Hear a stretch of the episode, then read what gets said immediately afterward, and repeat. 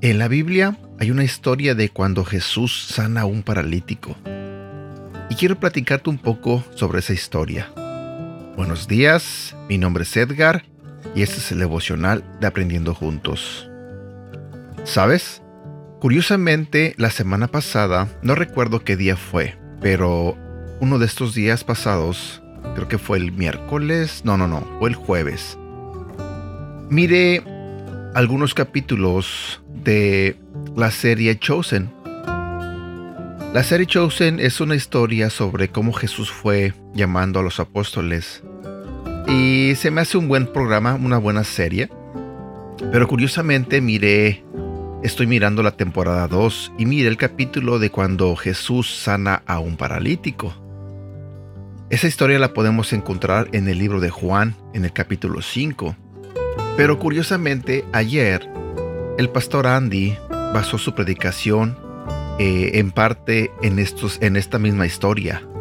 Y se me hizo curioso que esta semana yo miré la serie basada en este capítulo de la Biblia y ahora el pastor Andy estaba usando estos versículos, esta historia, en su predicación. Pero yo quiero contarte lo que me pasó por mi mente cuando el pastor Andy habló sobre esta historia. Te voy a leer lo que dice la Biblia sobre esta historia y se encuentra en el libro de Juan, en el capítulo 5, versículo 1 en adelante. Tiempo después Jesús regresó a la ciudad de Jerusalén para asistir a una fiesta de los judíos. En Jerusalén, cerca de la entrada llamada Portón de las Ovejas, había una piscina con cinco entradas, que en hebreo se llamaba Betzatá. Allí, acostados en el suelo, había muchos enfermos, ciegos, cojos y paralíticos. Entre ellos había un hombre que desde hacía 38 años estaba enfermo. Cuando Jesús lo vio allí acostado y se enteró de cuánto tiempo había estado enfermo, le preguntó, ¿Quieres que Dios te sane? Y el enfermo le contestó, Señor, no tengo a nadie que me meta en la piscina cuando el agua se mueve. Cada vez que trato de meterme, alguien lo hace primero.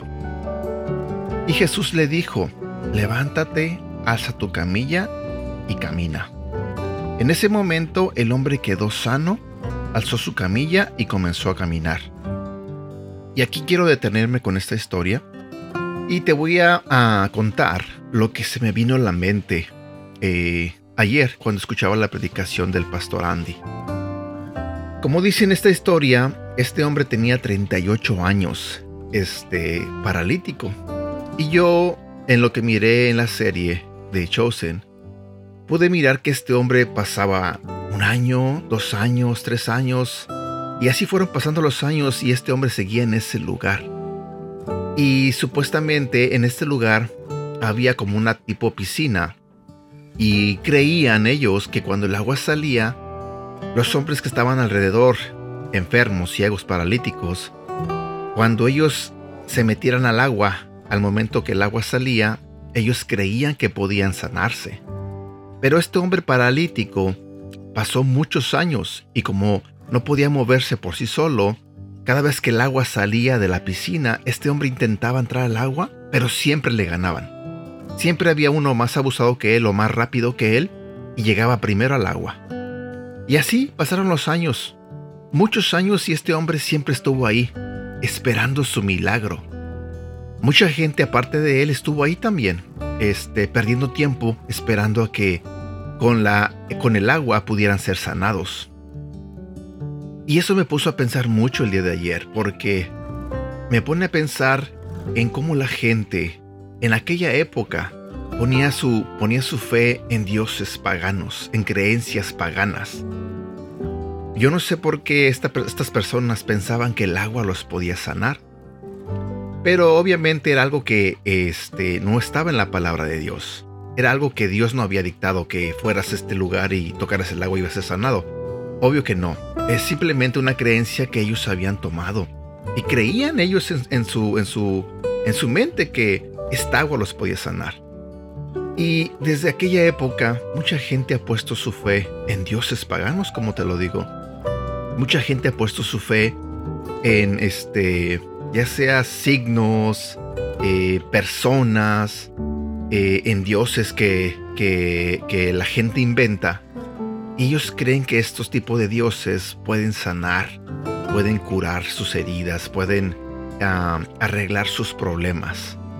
Y me pone a pensar mucho eso en el día de hoy, porque en la época de Jesús pasaba y puedo entender que mucha gente, pues antes de Jesús no sabían nada más que lo que decían este, los sacerdotes en aquella época. Pero después de Jesús, la gente empezó a conocer que si aceptabas a Jesús en tu vida, eh, podías ser sanado porque Sabían que él había hecho milagros en aquella época y al pasar del tiempo esto se fue ah, propagando, esta noticia se fue compartiendo, que es lo que, que hoy en día todo el mundo hace. Eh, compartimos de las buenas noticias, compartimos el Evangelio y compartimos de todo lo que Jesús hizo en esa época, de todos los milagros que él le hizo, de tanta gente que sanó, tanta gente que, este, que le resolvió, por así decirlo, sus, este, sus problemas. Y en este caso a este hombre Dios, a Jesús lo sanó.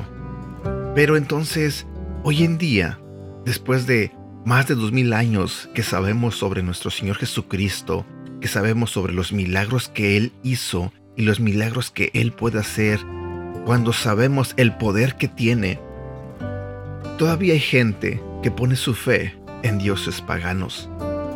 Todavía hay gente que pone su fe en todo menos en Dios. Hay gente que pone su fe hasta en... convierten hasta un teléfono en un Dios, porque dependen de Él. Hay gente que pone su fe o quieren que, ya sea por ejemplo, su esposo le arregle sus problemas o su esposa le arregle sus problemas. Hay gente que pone su fe en este ah, signos zodiacales, por ejemplo. Hay gente que pone su fe en el trabajo, hay gente que pone su fe en el dinero. Y te puedo mencionar infinidad de dioses que la gente pone su fe en ellos. Eh, un ejemplo he escuchado y he leído sobre mucha gente que cree en Buda.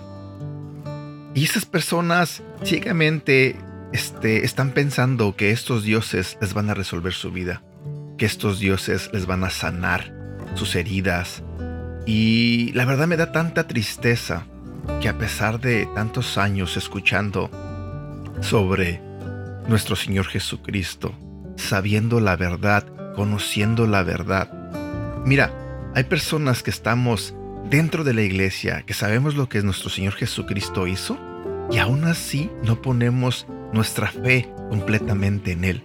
Aún así queremos que algo más o alguien más ayude a que nos dé el milagro. Por ejemplo, yo puedo decir que sí, creo en nuestro Señor Jesucristo, pero al mismo tiempo eh, le prendo una veladora a, un Dios pagano. Eh, al mismo tiempo, este, estoy alabando estatuas, estoy alabando otras cosas creadas por el ser humano, por si, por si Jesús o por si Dios no me hace mi milagro. Y no estoy intentando juzgar a nadie. Yo respeto las creencias de la gente. Pero a veces este me desespera el por qué la gente no puede entender que solamente a través de nuestro Señor Jesucristo es que podemos tener una vida mejor. Que solamente a través de Él es que podemos tener salvación, que es lo más importante que todo ser humano debería este, buscar y más que nada en, estar en la relación con Dios, en que algún día, cuando lleguemos al final de nuestros días y muéramos, vamos a estar al lado de Dios.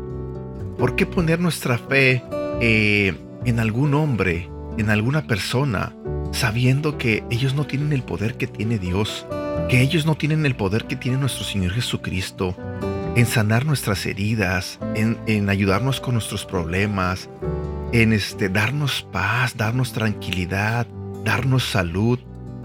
¿Por qué poner nuestra fe en algo más, en algo diferente y no en nuestro Señor Jesucristo?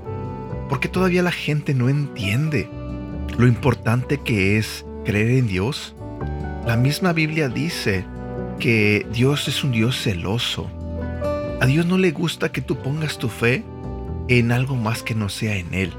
Nosotros, como lo he dicho muchas veces en nuestros devocionales, nosotros fuimos creados por Dios y para Dios. Entonces, ¿por qué ir y alabar algo más o alguien más que no sea Dios? ¿Por qué hacerlo? ¿Por qué no entender eso? ¿Por qué no entender este mensaje? ¿Por qué no entender la importancia que es aceptar a Jesús en tu vida y en tu corazón y hacerlo tu Señor? ¿Por qué? La verdad, yo, regresando a la, historia de este hombre, la verdad es que yo también quizás en algún momento desperdicié tantos años de mi vida creyendo que yo podía solucionar mi vida a mi manera, creyendo que yo no necesitaba realmente saber tanto de la Biblia o tenía que ir a una iglesia. No, de un tiempo en adelante yo simplemente me hice la idea de que yo no necesitaba realmente estar cada domingo en la iglesia. ¿Para qué? Si yo sentía que era un hombre que, entre comillas, era buen hombre, buen joven, y pensé que yo podía solucionar mis problemas. Pensé que si me esforzaba podía tener más dinero. Pensé que si trabajaba más duro podía tener este, ah, mejor estabilidad. Y siempre pensé en que yo podía solucionar todo. Igual en lo mismo cuando me enfermaba, pensé que si le pago a un doctor él podía sanar mis heridas. Y sí, a lo mejor sí. Pero ¿por qué enfrentar todo ese tipo de problemas eh, sin Dios de nuestro lado? ¿Por qué no primero poner a Dios enfrente de todo pedirle a Él en oración que nos sane, que nos, este, que nos cuide. ¿Por qué no hacerlo? ¿Por qué poner nuestra fe? Y perdón que enfatice tanto en esto, pero ¿por qué no poner nuestra fe completamente en Dios? ¿Por qué? Espero que tú que escuchas este, este mensaje, este devocional, entiendas y ah, logres este, captar este mensaje de lo importante que es que entregues tu vida a Dios y de que si en algún momento lo haces, dependas completamente de Él, solamente de Él. No hagas lo que mucha gente hace, como te dije hace un momento. No digas creo en Dios, pero al mismo tiempo estés pidiendo que alguien más te ayude con tus problemas. Y bueno, hablando sobre, sobre que tenemos que pedirle a Dios, quiero terminar este devocional este, recordándote sobre todas las peticiones que hemos estado teniendo, que te he estado pidiendo que me ayudes a orar. Y quiero que agregues a esa lista a, a, la prima hermana de mi hermano Santiago. Te he hablado mucho de Santiago en los devocionales anteriores. Recordemos que él recibió una operación hace poco y gracias a Dios él salió bien de esa operación y hoy en día está sano. Y el sábado que trabajé con él en la iglesia, él me contaba que su prima ha pasado por una serie de problemas fuertes y realmente digamos que no le ha ido muy bien últimamente. Y Santiago me pidió que si podíamos orar por su prima. Ella se llama Eugenia Alcalá y actualmente la acaban de operar de cáncer en el colon. Y ella tiene otro tipo de problemas como sus riñones no le funcionan y le están haciendo diálisis constantemente. Entonces Santiago me pidió que si podíamos orar por su prima. Y también una amiga de Santiago le pidió que si podíamos orar por una señora que se llama Antonia Montiel. Esa señora iba caminando por la calle y este y una camioneta de, construcción de carga estaba dándose de reversa y yo no sé si el conductor no la vio o fue intencional, la verdad no sé, pero yo miré el video cuando la camioneta va de reversa y atropelló a la señora.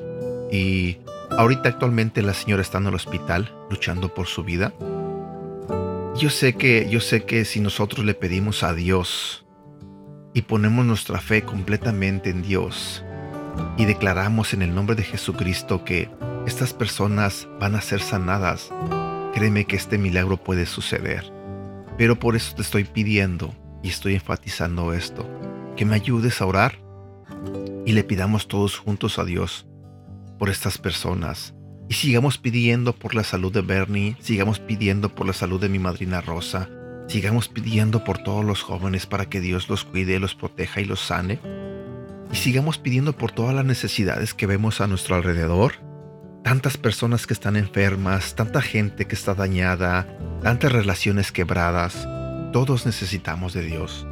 Así que por favor, ayúdame a orar para que de esta manera seamos escuchados por Dios y Él pueda actuar y hacer milagros increíbles en la vida de estas personas y que después de que eso suceda ellos puedan dar testimonio y puedan contar sobre las grandes cosas que Dios hace en sus vidas. Y bueno, perdón porque esta vez me alargué mucho en este devocional, pero pienso que es algo súper importante el compartirte esto. Así que te invito a que pongas tu confianza en Dios, que aceptes a Jesús en tu vida y lo hagas el Señor de tu vida. Bueno, creo que es todo lo que quería compartir contigo en este día. Cuídate mucho, te mando un fuerte abrazo y que tengas un feliz inicio de semana.